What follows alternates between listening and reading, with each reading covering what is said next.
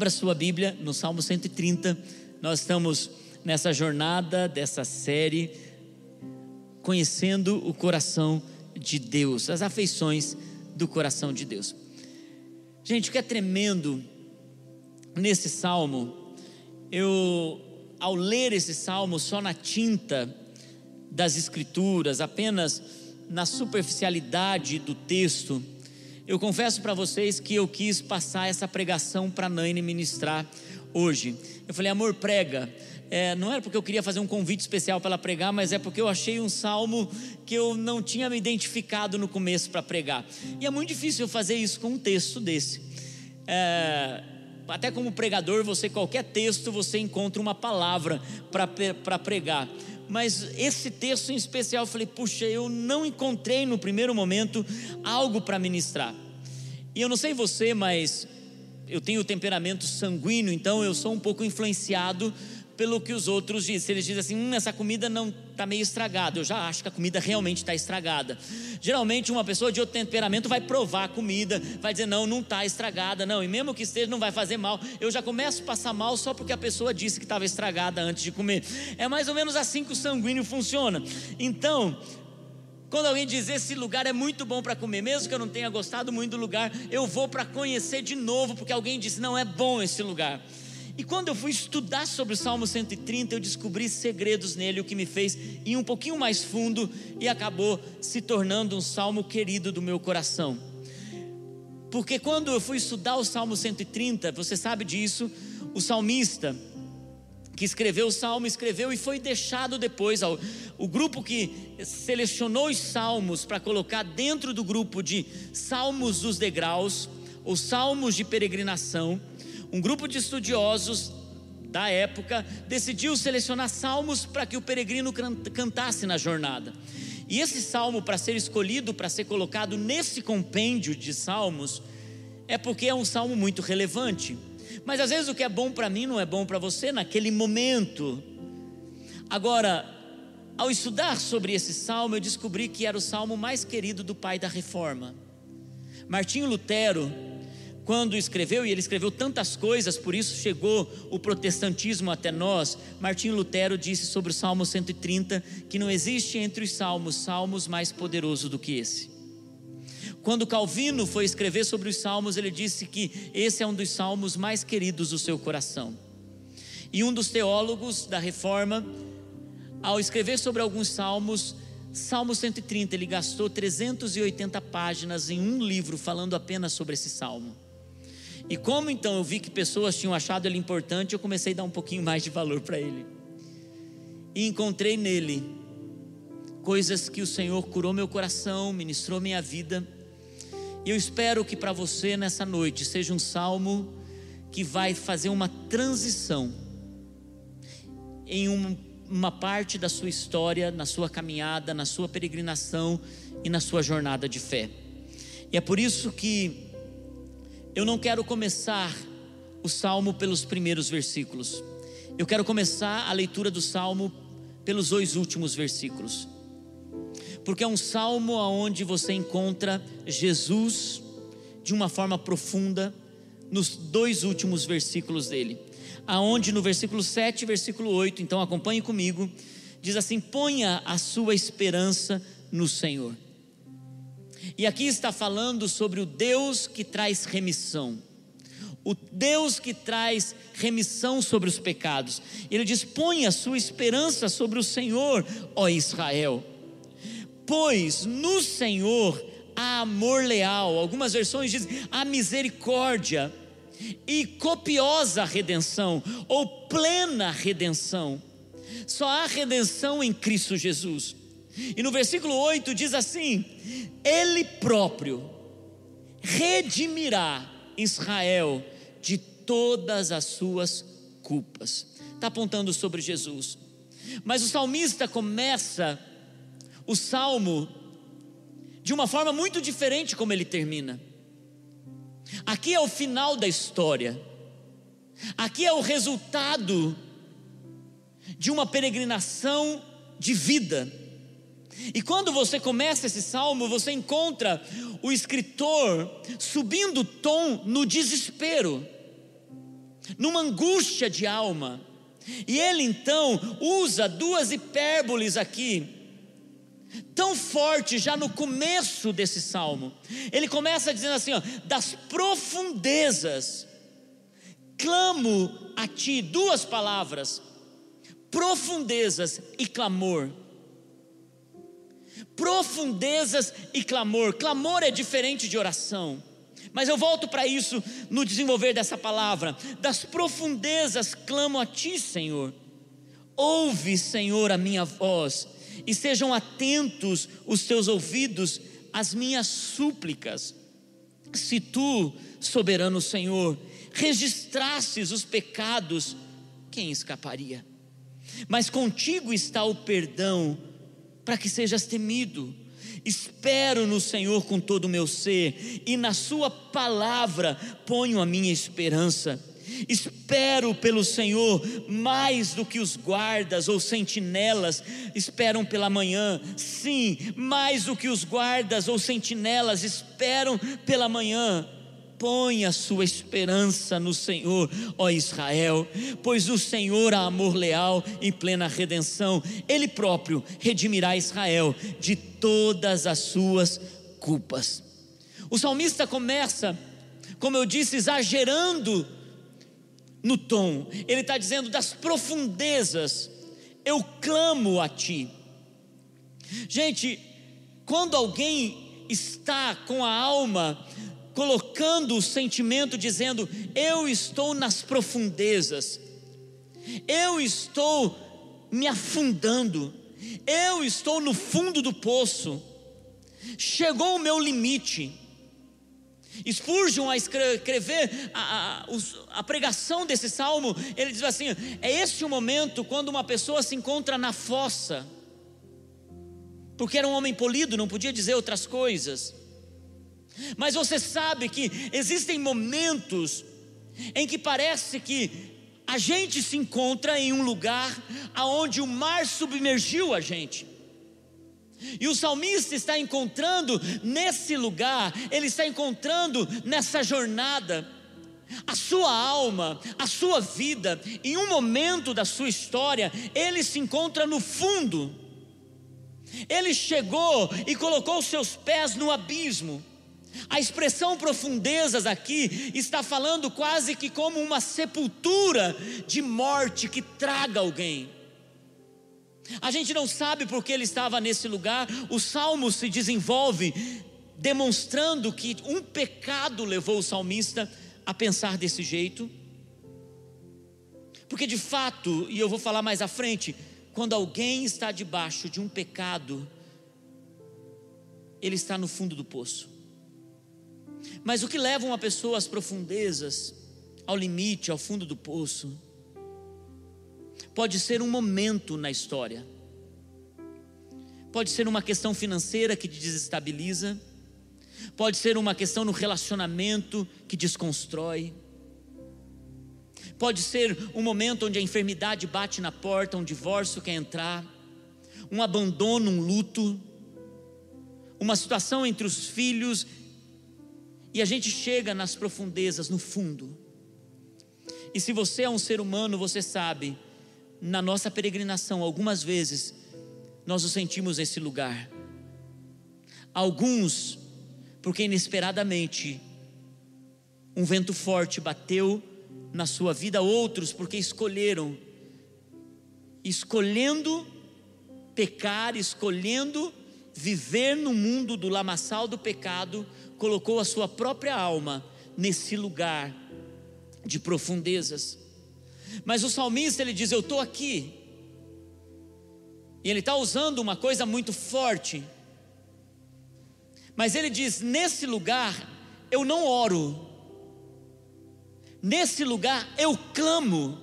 E clamar é diferente de orar.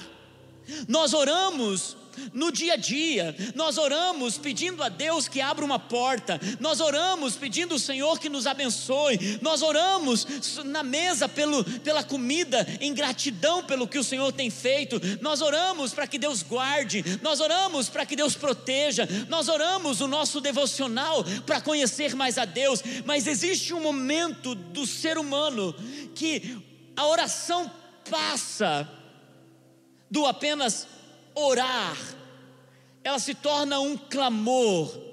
E o clamor é diferente. O clamor gera súplica, o clamor gera gemido, o clamor gera uma inconformidade no coração, e o clamor faz você dizer a Deus desesperadamente. E sabe quando alguém clama? Quando ele está nas profundezas. O clamor não vem da superficialidade. O clamor não vem quando está tudo bem. O clamor é o desespero da alma, e o salmista está dizendo para o peregrino que está indo para Jerusalém: está dizendo, aprenda um lugar que quando não há mais solução, que quando não há mais o que fazer, que quando a solução é, é humanamente é impossível, clame ao Senhor. Porque nas profundezas são encontradas as melhores pérolas. São nas profundezas que você encontra os metais mais puros e caros. Quando alguém é levado às profundezas, ainda que os seus maus caminhos o conduziram até ali, ainda que as suas péssimas escolhas o conduziram até essas profundezas, ou uma coisa do acaso, como uma enfermidade, como uma morte, uma perda, se te conduziu a esse lugar, é nesse lugar que quando você clama, você pode encontrar as coisas mais puras, mais caras e que vão ter maior valor na tua jornada. E então você vai olhar atrás e você vai dizer, gente, no pior momento da minha vida, no momento mais difícil, eu clamei ao Senhor eu clamei a Ele e Ele me resgatou, Ele me, me, me, tirou daquele lamaçal, Ele me perdoou. E o salmista então está dizendo: Ouve minha voz, Senhor. Ouve, Senhor, a minha voz, estejam atentos os teus ouvidos às minhas súplicas. Se você é uma pessoa que está nessa peregrinação com Jesus, você sabe que algumas vezes a gente tem que orar assim: Senhor, ouve a minha oração porque parece que os céus estão de bronze. Parece que você bate, bate e a porta não abre. Parece que você grita e ninguém te escuta, porque as coisas não mudam. E todo peregrino nessa terra vai passar por momentos como esses, que as coisas algumas vezes bagunçam, se desestruturam, passa a ventania forte. Então você encontra nesse lugar ou alguém que vai murmurar, ou alguém que vai clamar. E ele vai colocar uma oração em cima da oração. E ele vai dizer: Senhor, ouve a minha oração. Porque para você dizer, ouve a minha oração, é porque a oração parece que não está tendo resposta. E alguns de vocês talvez estejam nesse lugar. Parece que não está vendo resposta, parece que não está acontecendo nada, e parece que você chegou no teu limite, no fundo do poço, não vem resposta, e você diz: Deus, meu Deus. Então o salmista, ele continua colocando, dizendo: estejam atentos os seus ouvidos ao meu clamor, porque aqui a palavra súplica é quase que a mesma é com gemido, é com dor, é com angústia. E no versículo 4, no versículo 3, ele começa a descortinar o coração. Deixa eu falar uma coisa para você e preste muita atenção nisso. Se quando você chega na profundeza, você não avalia o coração, algo está errado. Se você está sempre colocando a culpa nos outros, a responsabilidade nos outros, se você está dizendo, nós estamos nesse buraco por tua causa, nós nos encontramos aqui porque você não pensou direito, e você sempre está culpando os outros, eu estou assim porque é por culpa dos outros. Você não é vítima da sua história. Não coloque a culpa e a responsabilidade nos outros, porque você é responsável por viver a vida que Deus te chamou para você viver. E muitas pessoas, elas se sabotam colocando a responsabilidade das suas péssimas atitudes no outro. Pode ter gente terrível ao teu lado. Pode ter gente que não te promove, pode ter gente que não te elogia, pode ter gente que não faz com que você sinta uma pessoa incrível. Mas você tem um Deus que está construindo uma história em você. Um Deus que está escrevendo no livro da vida uma história com propósito sobre a sua vida, e de repente você prefere ouvir, ainda que sejam pessoas mais próximas, saiba de uma coisa: tuas atitudes não têm referência à atitude dos outros. E é por isso que o salmista ele está fazendo uma avaliação do coração. Por que eu me encontro nesse buraco? Por que eu encontro nessa cova? Por que eu encontro nesse lugar aonde parece que eu tento sair não consigo. Então ele diz, ao avaliar, avaliar o coração, ele diz: Se tu, soberano Senhor, se tu registrasses os pecados, quem escaparia? Ele está dizendo: Ei, eu sou pecador. Se o Senhor registrasse todos os meus pecados, ou os pecados de que eu conheço, quem escaparia? porque aquele lá é terrível, aquele lá pronto até dizer chega, aquilo lá é um ser que não presta, aquilo lá diante dos olhos do homem não vale nada, aquilo lá não tem jeito. Mas ele agora está olhando para a sua própria alma. Ele está dizendo: Deus, sabe de uma coisa? Eu estou nesse lugar, mas eu sei que se o Senhor anotasse os meus pecados, nem eu e nem ninguém escaparia. Porque essa é uma verdade, gente. A primeira coisa ao avaliar o coração é você reconhecer que você é falho, pecador e merece toda a graça e perdão de Deus na sua jornada. E quando você entende isso, na sua peregrinação, você encolhe o dedo do julgamento, você tira o dedo da acusação, você para de fazer listas de pessoas e de pecado dos outros. E você passa a olhar para si e dizendo: se o Senhor anotasse os pecados de todos, ninguém, inclusive eu, permaneceria. E às vezes a gente fica carregando coisas do passado, dizendo, sabe fulano, sabe ciclano, sabe beltrano, sabe.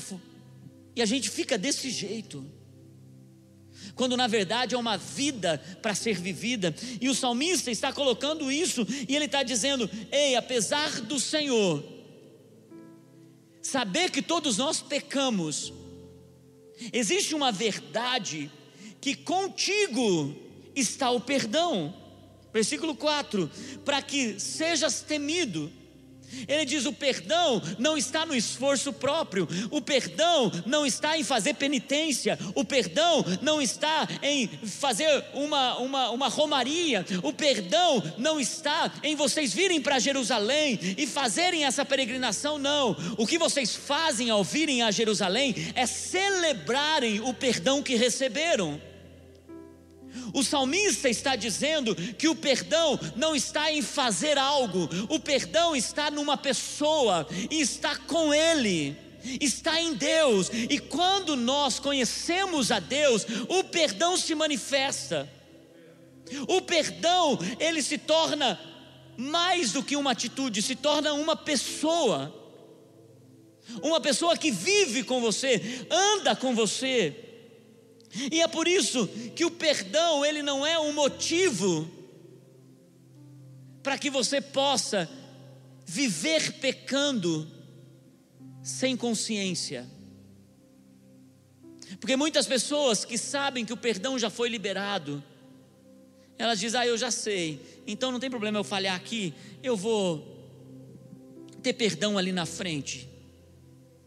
Mas na verdade o perdão ele é liberado para uma coisa: para que você se sinta livre para temer ao Senhor. Você se sinta leve para temer ao Senhor. E sabe o que é temer a Deus? Temer a Deus é ter um amor respeitoso por Ele. Quem teme, ama de forma respeitosa. E quem ama de forma respeitosa, não abusa desse amor. Muito pelo contrário, quem ama de forma respeitosa, não entra em conflitos com esse amor, não pisa no limite para desafiar esse amor. E é por isso que o temor, ele não é medo, como eu disse semana passada. O temor é a reação de um coração que recebeu tanto de Deus, quando estava nas profundezas, ele foi livre, quando ele estava pesado, cheio de cargas, ele foi aliviado, quando ele estava ferido, ele foi curado, quando ele estava com a mente toda conturbada, confusa, ele foi liberto. Então, quando ele estava no lamaçal do pecado, lá naquele mundo sujo, ele recebeu resposta de Deus para a sua vida sem graça, para a sua vida de humilhação, e agora agora, agora ele então está vivendo em uma liberdade, mas quando o pecado bate a porta e quer nos dominar de novo, o que acontece, gente? A identidade da pessoa, ela é mudada ela se torna agressiva, ela se torna intolerante, ela se torna é, é, com até o, o, rosto se transtorna. Ela não tem velocidade, ela, ela fica apática às coisas anestesiada. E o que acontece é que essa pessoa fica tão encharcada da culpa e condenação que aquilo se torna um peso para ela carregar. E o que acontece é que ao invés dela experimentar essa graça de Deus, ela fica patinando nas profundezas.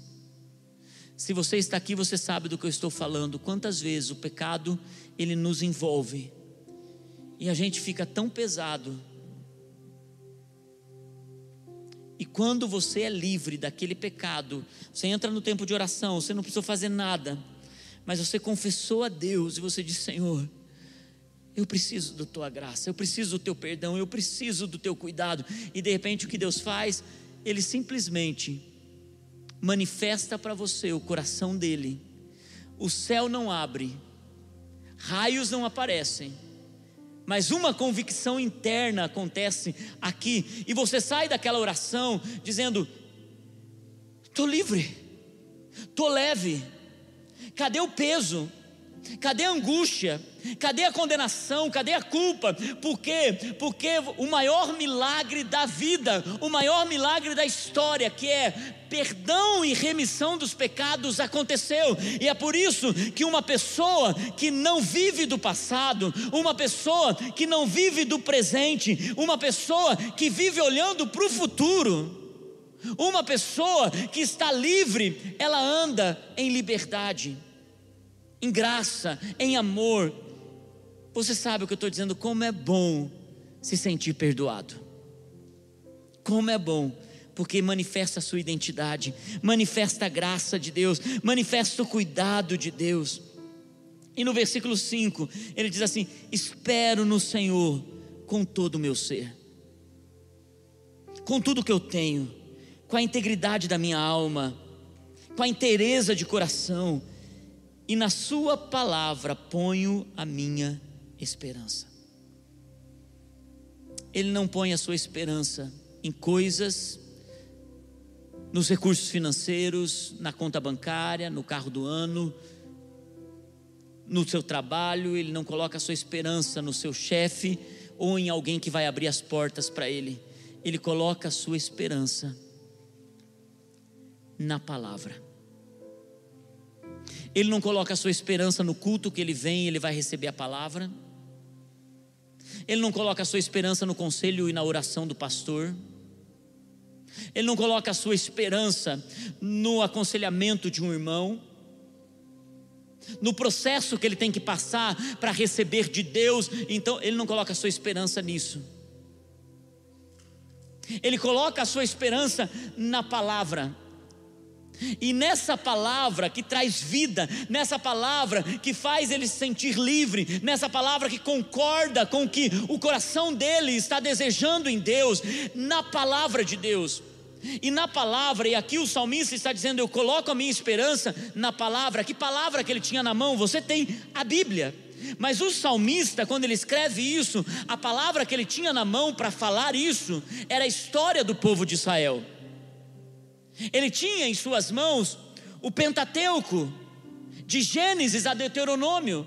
Ele tinha em suas mãos o Deus que, quando o homem peca e, se, e vê a sua nudez, e vai se cobrir com folhas de árvore, e Deus então diz: Isso não vai te cobrir, e ele então pega um cordeiro, mata um cordeiro, e com a pele do cordeiro cobre a nudez do homem. Essa é a história que o salmista está lendo. A história que o salmista está lendo é Deus pegar um homem que estava andando parecendo sem rumo, e fazer dele pai de nações, e prometer a ele uma terra e ser pai de multidões, uma terra que manava leite e mel. A história que o salmista tinha era do Deus que livrou um povo 400 anos de escravidão no Egito e conduziu pelo Mar Vermelho. E ao conduzir pelo Mar Vermelho, esse povo passou pelo deserto recebendo maná, recebendo codornizes, as roupas crescendo no corpo. Esse povo conheceu a Deus no deserto, porém, só dois entraram na terra prometida porque guardaram a palavra. Então o salmista está dizendo: Eu coloco a minha esperança na tua palavra. O Salmo 106 foi o salmo que eu estava lendo essa manhã. Salmo 106, a partir do versículo 7. Versículo 6. A partir do versículo 6, Salmo 106, versículo 6. Não sei se eu pedi o versículo 6, se não pode ser a partir do 7 mesmo. Salmo 106, versículo 7. 6. Diz assim: Pecamos como os nossos antepassados Fizemos o mal e fomos rebeldes. No Egito, os nossos antepassados não deram atenção às suas maravilhas. Olha nessa narrativa, gente, se não concorda com o Salmo 130. Não se lembram das muitas manifestações, não se lembraram das muitas manifestações do teu amor leal, e rebelaram-se junto ao mar, o mar vermelho Contudo, ele os salvou por causa do seu nome, para manifestar o seu poder. Repreendeu o mar vermelho e este secou. Ele os conduziu pelas profundezas como por um deserto. Salvou-os das mãos daqueles que os odiavam, das mãos dos inimigos os resgatou. As águas cobriram os seus adversários, nenhum deles sobreviveu. Então, creram nas suas promessas e a ele cantaram louvores. Agora o versículo 13 é triste. Mas logo se esqueceram do que ele tinha feito e não esperaram para saber o seu plano. Eu vou repetir isso. Mas logo, veja, veja que o versículo anterior está falando que ele entregou promessas e eles cantaram essas promessas. Mas logo, no versículo 13, mas logo se esqueceram do que ele tinha feito e não esperaram para saber o seu plano. Quando alguém não entende a promessa de Deus, ele quer correr com as suas próprias forças. Essa semana a gente foi tomar um café na casa da, da pastora Irene, que é avó da Naine, ela tem 82 anos. Ela ainda pastoreia, uma mulher que cuida muito bem da sua saúde. A gente chegou lá todo preocupado, com máscara, com gel, com tudo, né? E ela disse: Não se preocupe, estou visitando minhas ovelhas para lá e para cá. Ontem estava no culto. E a mulher está inteira. Mulher cuida da saúde ao ponto de não comer açúcar, porque não quer ter diabetes, não que ela tenha. Então a Naine fez um bolo sem açúcar para ela. E o bolo realmente estava bom, mas eu nunca vi a Naine ser tão elogiada por causa de um bolo nessa vida. Ela dizia, mas olha que bolo maravilhoso, mas que bolo maravilhoso. E naquela conversa do bolo maravilhoso, ela começou a contar suas histórias.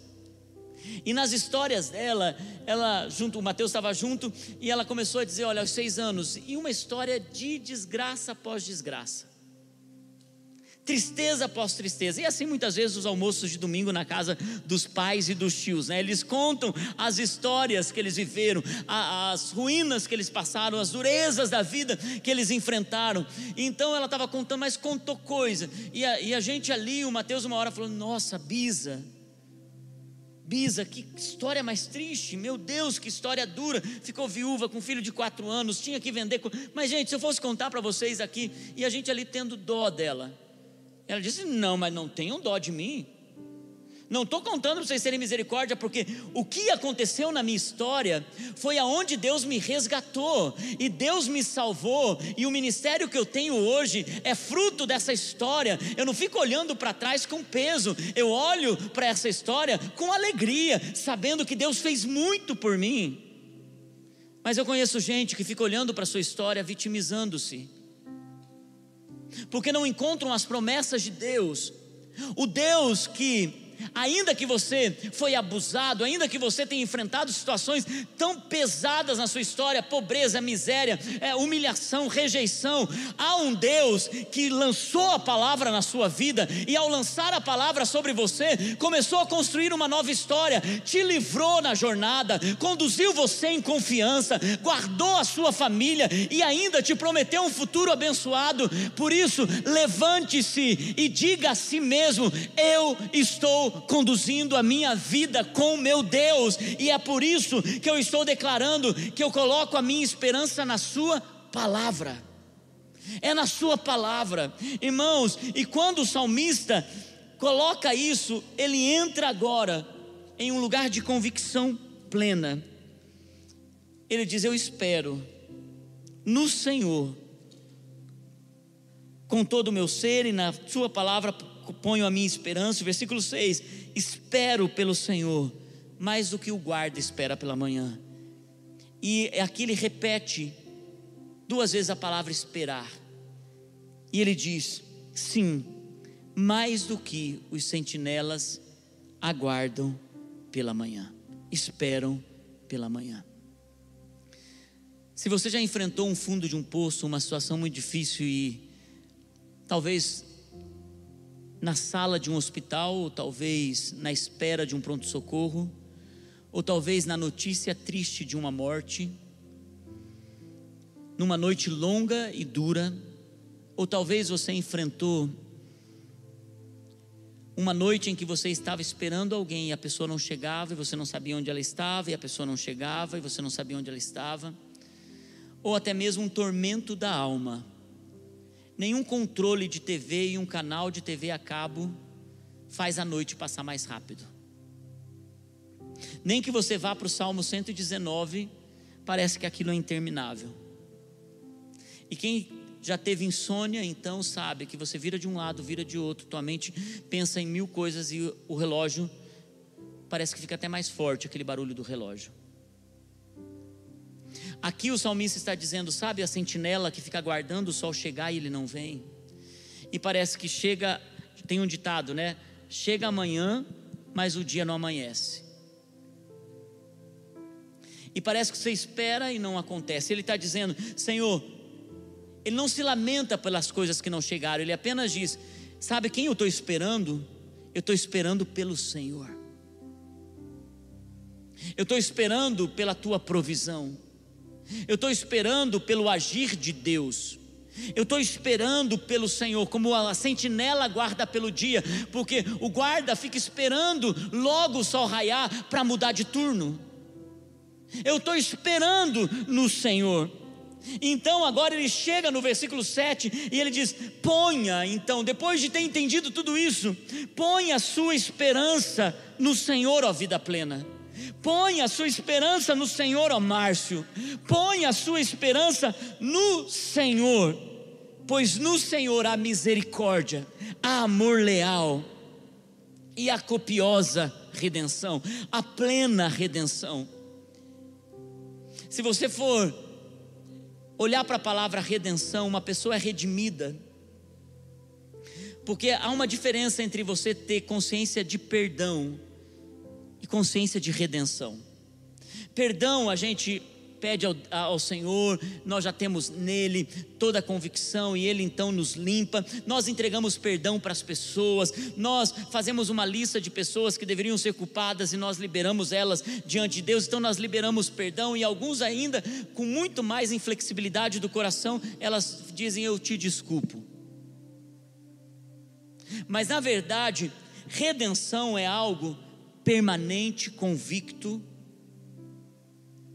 no Velho Testamento, a redenção vinha, redenção dos pecados vinha, quando havia um derramamento de sangue de um cordeiro para remissão dos pecados do povo de Israel.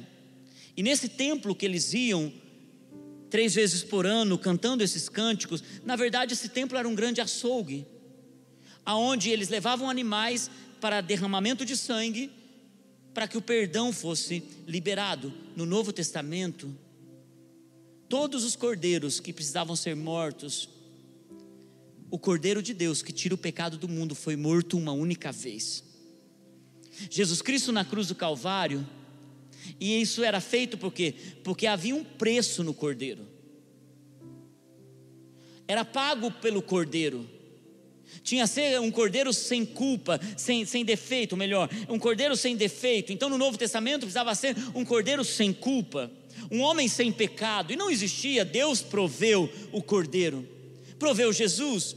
Então o que acontece é que a remissão de pecados vem através de sangue. Mas quando no Velho Testamento alguém precisava ser redimido, precisava ser pago por essa pessoa. Porque quando você pagava por, por, por alguém, você queria redimir alguém, você precisava pagar o preço.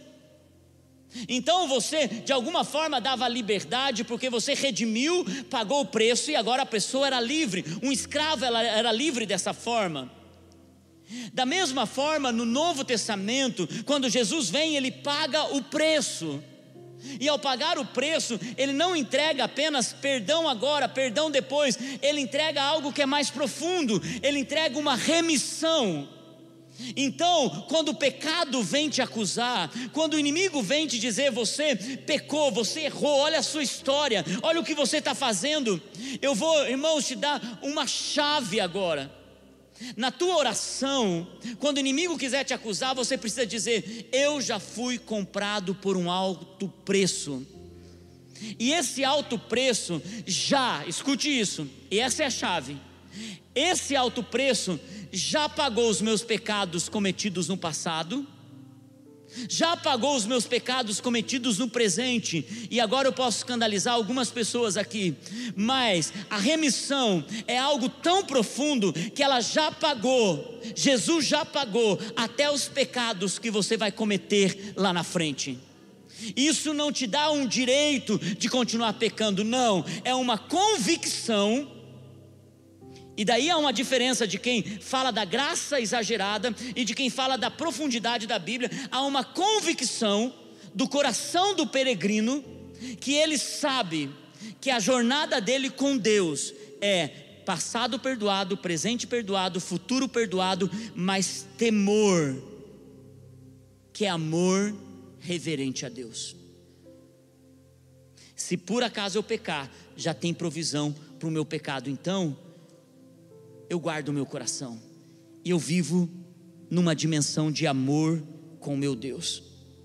Plena redenção, completa redenção. E ele termina o salmo dizendo, anunciando sobre Jesus, Ele próprio, Ele próprio, não coisas, não sacrifícios, não cordeiros mortos, Ele próprio. Redimirá Israel e talvez a palavra mais importante desse salmo vem na segunda frase. Ele próprio redimirá Israel. Não é culpa a palavra mais importante, mas a palavra mais importante é: Ele redimirá de todas as suas culpas. Todas. Todas. Todas e não mais ou menos, e não para você ficar se lembrando, mas de todas as suas culpas. Então o peregrino, depois disso, depois de ter visto a sua vida nas profundezas, ele está no décimo primeiro degrau dizendo: Senhor, se o salmista encontrou completa redenção, eu também encontro. Se ele colocou esperança na tua palavra, eu também coloco.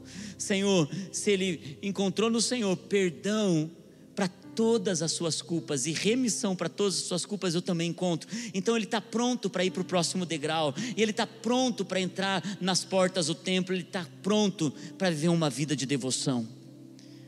É uma convicção e uma identidade no coração. Talvez você pergunte, mas eu estou numa, numa, profundeza de alma que não tem a ver com pecado, pastor.